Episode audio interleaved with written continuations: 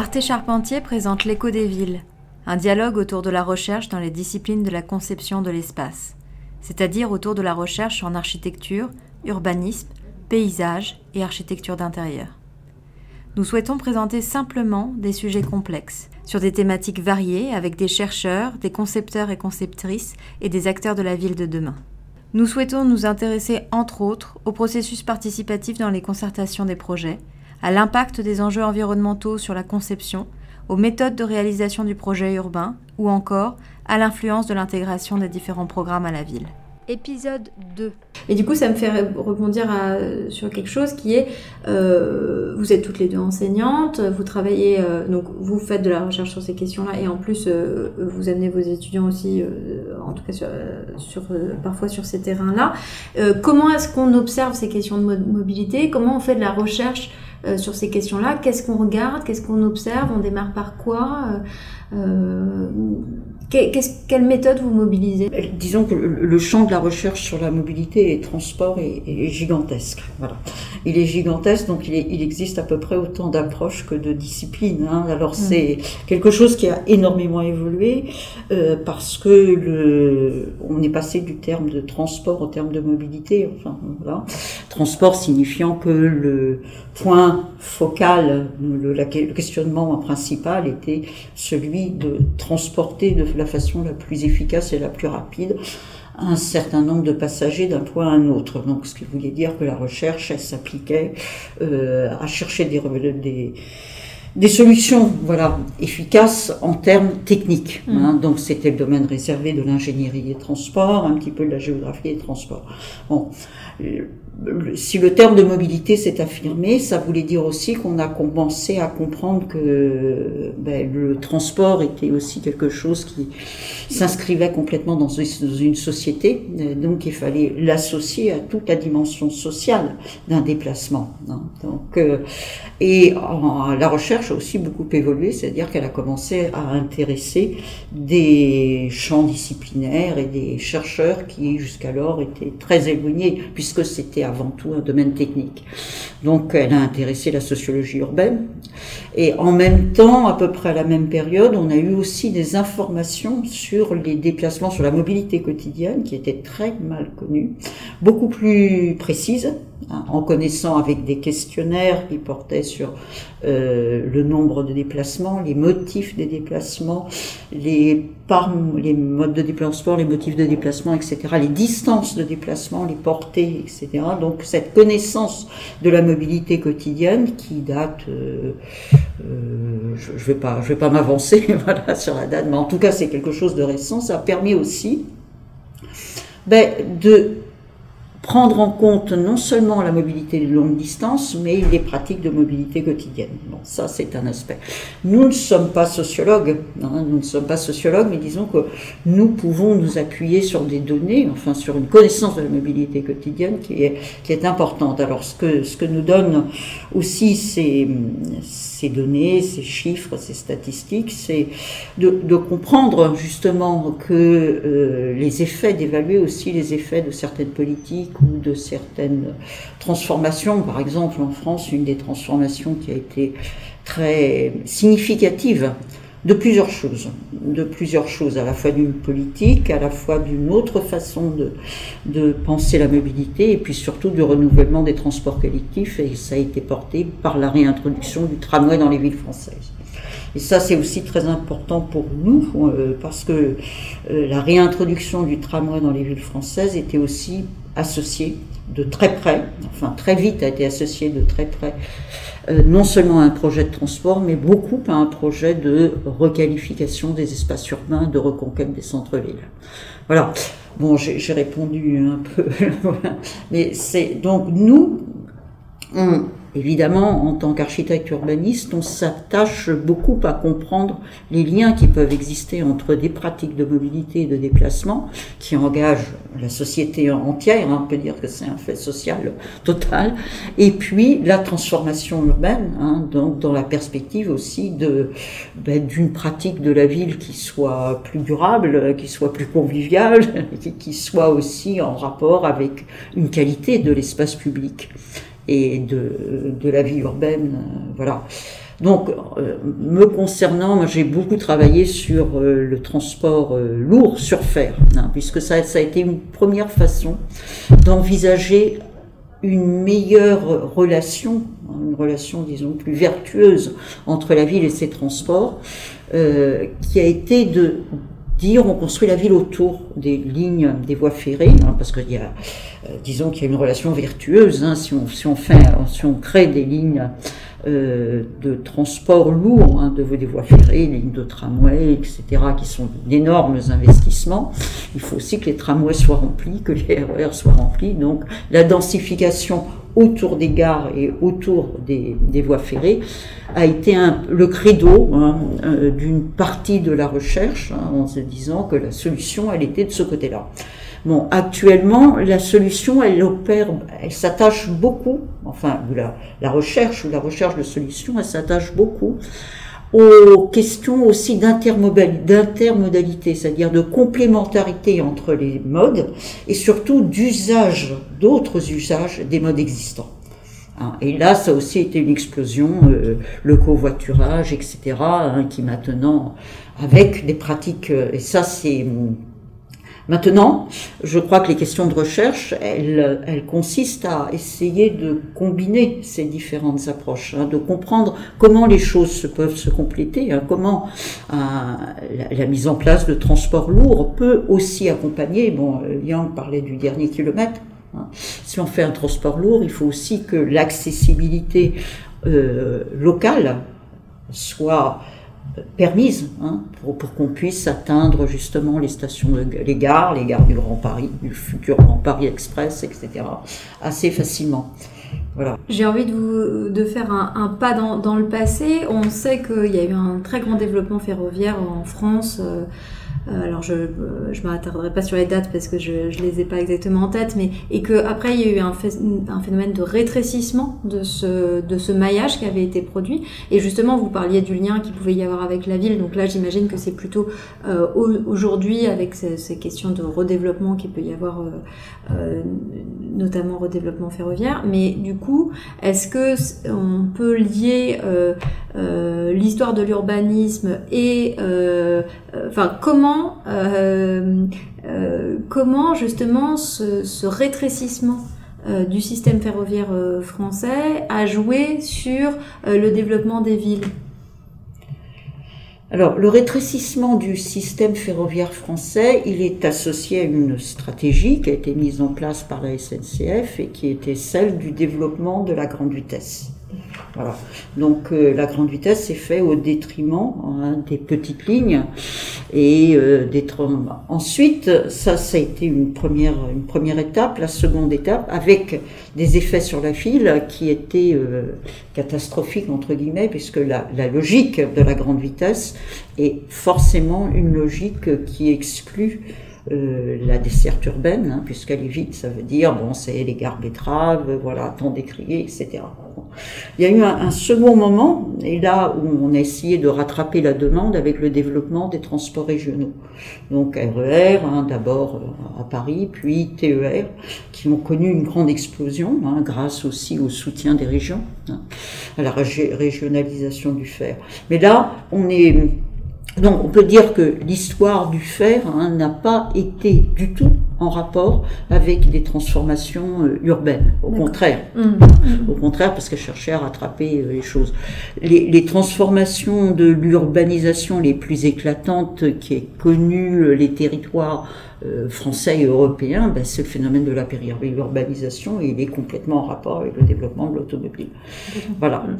Alors maintenant, est-ce qu'on peut détricoter hein, le phénomène de la périurbanisation, et ça c'est aussi un des grands enjeux qui se posent à, ben, aux politiques de transport. Hein. Quel transport durable pour l'essentiel maintenant, puisque quand même la grande partie de la population habite non pas dans les villes, hein, et que là justement la population urbaine des villes est relativement stable, mais depuis déjà très longtemps, hein, ce qui a augmenté de façon euh, proportionnelle très très importante, c'est toute la population qui habite dans des territoires périurbains qui sont donc euh, difficiles à, à, desservir par des transports collectifs lourds. Mmh. Alors ça c'est un enjeu majeur. Ça, c'est un enjeu majeur. Est-ce que des pratiques de proximité sont possibles dans l'essentiel des territoires urbanisés, donc périurbains Quel type de, de pratiques, etc., etc. Ça, ça permet d'interroger effectivement euh, aussi comment la mobilité vient aider à créer le renouvellement urbain et, euh, tu veux réagir, Yang? Oui, je vais réagir euh, en miroir euh, de l'euro, puisque en Chine, euh, notamment pendant ces derniers 20 ans, je dirais, le, euh, euh, la Chine a énormément développé le réseau de, TGV. Donc, c'est vraiment pour irriguer l'ensemble du territoire chinois. Alors là, là, il donne un autre phénomène parce que c'est en même moment de grands développements urbains pour certains, certaines régions chinoises. Alors, à l'agence, on, on avait participé à beaucoup de projets euh, des quartiers autour de la gare DGV. Alors, il y a un phénomène, c'est que quand on crée des lignes de DGV, donc c'est toujours euh, euh, avec une certaine distance entre autour de 20, 20 km de la, ville centrale, qui est déjà desservie par des lignes anciennes, donc la ville était déjà développée. Donc du coup, il fallait qu'on construise et concevoir d'abord la ville nouvelle autour de la la, la, future gare DGV, tous ces quartiers-là. Après, euh, on remplit petit à petit euh, entre les zones entre l'ancienne ville et la, et la ville nouvelle. Donc, on se demande à l'époque, peut-être techniquement, euh, ces villes-là ont besoin des nouveaux cartes DGV à l'écart de la ville ancienne, mais en même temps, c'est un outil de développer de villes euh, sur l'axe, donc pour remplir les parties entre le futur gare et euh, l'ancien euh, centre centre-ville. Mhm. Donc on retrouve le même phénomène sur beaucoup de villes, notamment dans les villes euh, de second rang, qui n'est pas dans la métro métropole, mais aussi dans le grand métropole comme comme Shanghai, avec la, la, construction de, de TGV qui en qui en, en même temps, avec d'autres modes de transport comme aéroport ou la, la gare, euh, routier. Donc ça crée un, nouveau euh, pôle échangeur. Donc ça change aussi la polarité euh, de grandes métropoles. Donc mm. je, je, dirais la construction des grandes lignes TGV et, et notamment les cars, c'est euh, pour accompagner le développement euh, des villes chinoises. Mm. Et justement, euh, je voulais te, te, poser aussi la question, comment euh, toi tu fais avec tes étudiants pour observer cette question de la mobilité? Est-ce que vous vous inspirez par exemple, euh, il y a une agence assez connue d'urbanisme qui s'appelle GEL et eux ils développent des, outils un peu pour réfléchir à, un certain nombre de, de, questions de recherche et notamment d'observation de l'espace public avec euh, un, un, comptage par exemple des personnes qui, qui est fait sur un, un laps de temps donné à plusieurs reprises, etc. Est-ce que ça, c'est des choses que vous vous mettez en place ou comment est-ce que tu réfléchis euh, avec tes étudiants à ces questions-là lorsque tu, tu viens euh, d'année en année, tu reviens à Shanghai euh, Oui, enfin, avec les étudiants, puisque la plupart des étudiants sont... Alors, parfois, on a des étudiants asiatiques, mais la plupart sont, sont pas familiers avec le contexte de l'urbanisation en, en, Chine. Donc, la mm. première chose, c'est d'observer. Donc souvent, nous, euh, en général, chaque année, on a plusieurs sites pour faire des projets. Donc il y aura euh, un site qui est plutôt au, centre-ville pour nous permettre de comprendre comment euh, fonctionnent enfin, les questions liées, sont plutôt les, les métros, les vélos, comment les gens déplacent au centre-ville. Il y a un autre site, souvent en périphérie de Shanghai, donc nos sites sont, sont toujours Shanghai, euh, souvent sont, dans les villes nouvelles ou dans euh, des quartiers qui est, qui est entièrement détruits ou à refaire euh, avec une certaine distance de la ville centrale. Donc là, ça, ça nous permet de, de, réfléchir à une autre échelle. Donc comment desservir cette zone-là avec la ville centrale et comment les gens se déplacent au milieu de cette entité euh, urbaine. Donc ça nous permet d'articuler déjà à plusieurs échelles, à l'échelle métropolitaine ou à l'échelle encore le, euh, plus grande, et à l'échelle locale de ces entités urbaines et à l'échelle du quartier pour, pour les gens, pour les piétons. Donc comment articuler cette différente échelle pour aider la conception de leur, leur projet. Puisque quand on croise différentes échelles, la question se pose différemment. Alors, je donne un exemple. Il y, il y avait une année, on a un site euh, qui est un ancien quartier de Lilon qui est rénové, juste à côté euh, des, des grandes viaducs euh, qui traversent le centre-ville. Donc là, ça se pose des questions à grande échelle, c'est-à-dire les viatures, c'était pour desservir l'ensemble du territoire. Donc, mais en même temps, ça donne rien comme avantage pour ce site qui est juste euh, à côté. C'est-à-dire les grandes artères qui se passent à côté, mais tu peux, les habitants euh, qui vivent à côté ne peuvent pas en profiter. Hmm. Donc la question se pose à plusieurs échelles et ça, ça enrichit la réflexion, euh, les croisements entre différentes cultures aussi. Puisque, par exemple, il y a une année, on a, plusieurs étudiants qui viennent des, des pays de, en voie de développement ou euh, des pays euh, européens, américains, donc ça croise les différentes euh, réflexions. Donc euh, le regard sur la mobilité à plusieurs échelles, ça nous, nous aide à, à, concevoir des projets euh, avec une richesse de, l'échelle. Hmm. J'avais envie d'amener peut-être une réflexion sur la question de justement de l'évolution des usages, euh, peut-être un côté presque euh, presque anthropologique entre guillemets sur, sur cette question-là et du fait que justement une euh, effectivement un frein qu'on a sur euh, le renouvellement euh, dans le périurbain et sur ces zones-là, c'est que les gens sont encore extrêmement attachés à leur voiture. Alors soit parce qu'effectivement il y a un besoin direct et il n'y a, pas de solution entre guillemets plus facile de, de, transport ou même d'accès à d'autres mobilités. Tant par exemple sur ces questions de centres commerciaux et de quand on essaye de, de travailler aux questions de renouvellement urbain. Et du coup, euh, souvent un des freins, c'est de dire bah, on n'arrive pas à faire évoluer les, les, les usages et les mentalités, euh, sur, notamment sur, sur, la voiture.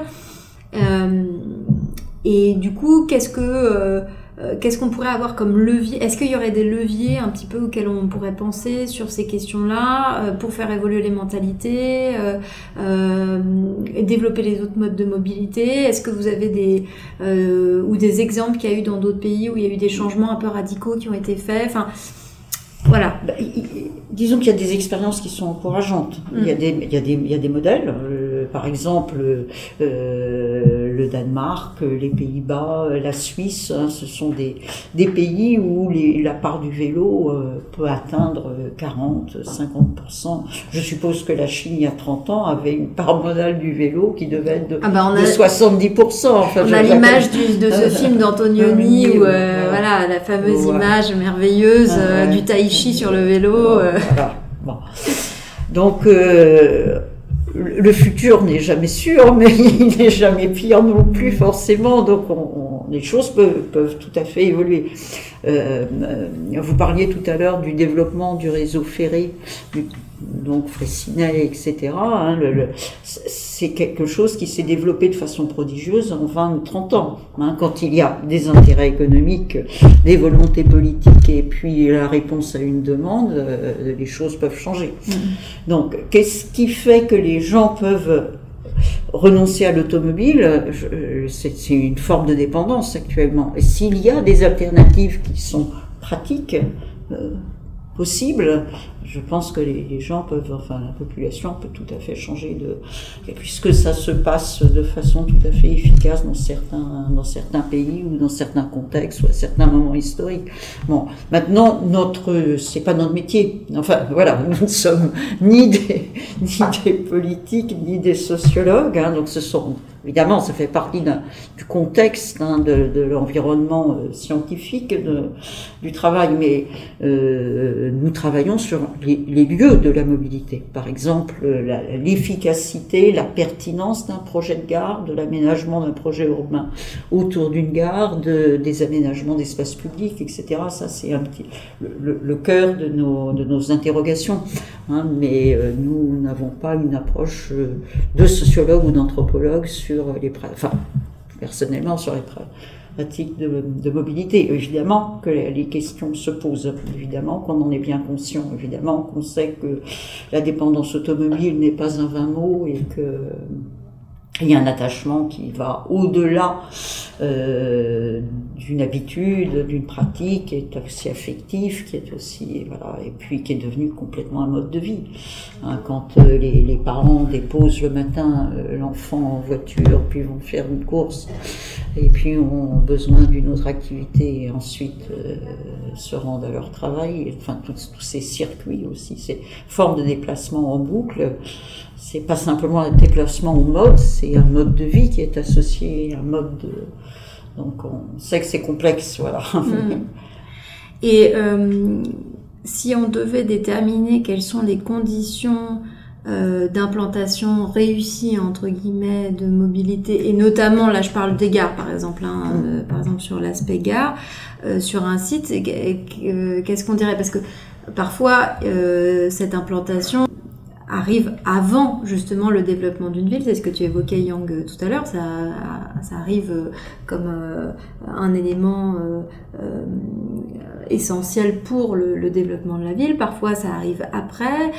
parfois il y a des, aussi des, stations ou des, qui ne fonctionnent pas ou qui sont sous sous-utilisées. Qu'est-ce serait, qu'est-ce que, quelles seraient les conditions justement voilà, de, réussite entre guillemets d'implantation d'un site euh, euh, de transport. Yang a parlé tout à l'heure euh, du cas chinois. Dans le cas chinois, on est le, transport précède l'urbanisation. Hein. On parlait de, de, cette arrivée. En France, ça n'a pratiquement jamais été le cas. Hein.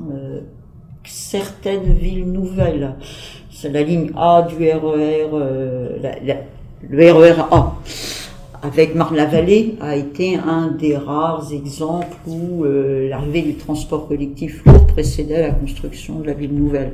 Mais sinon, on est toujours beaucoup plus dans des, dans des logiques de, rattrapage. Voilà. Mmh. Alors, actuellement, hein, ce qui s'est passé, c'est qu'on a euh, des développements de quartiers de gares extrêmement importants dans les gares TGV qui arrivent dans les centres-villes. Hein, et ça, c'est un phénomène qui date des 20 dernières années et qui fonctionne euh, très très bien puisque les gares sont devenues de nouvelles polarités urbaines hein, de plus en plus importantes en raison justement aussi de l'augmentation prodigieuse des trafics et de la mobilité du transport. Donc ce sont aussi des pompes commerciales de, première nature et autour de là, bon, ils se sont euh, greffés euh, des projets de gare et des projets urbains hein, qui euh, fonctionnent maintenant plutôt en, termes du moins de, de prise du projet, voilà, et d'implantation des activités. Il y a eu il y a, gare de Rennes, gare, etc. une émission d'Arte Charpentier présentée par Sophia Verguin. Rendez-vous sur notre site internet arte-charpentier.com, rubrique perspective, pour retrouver podcasts et articles sur nos sujets de recherche. À très vite!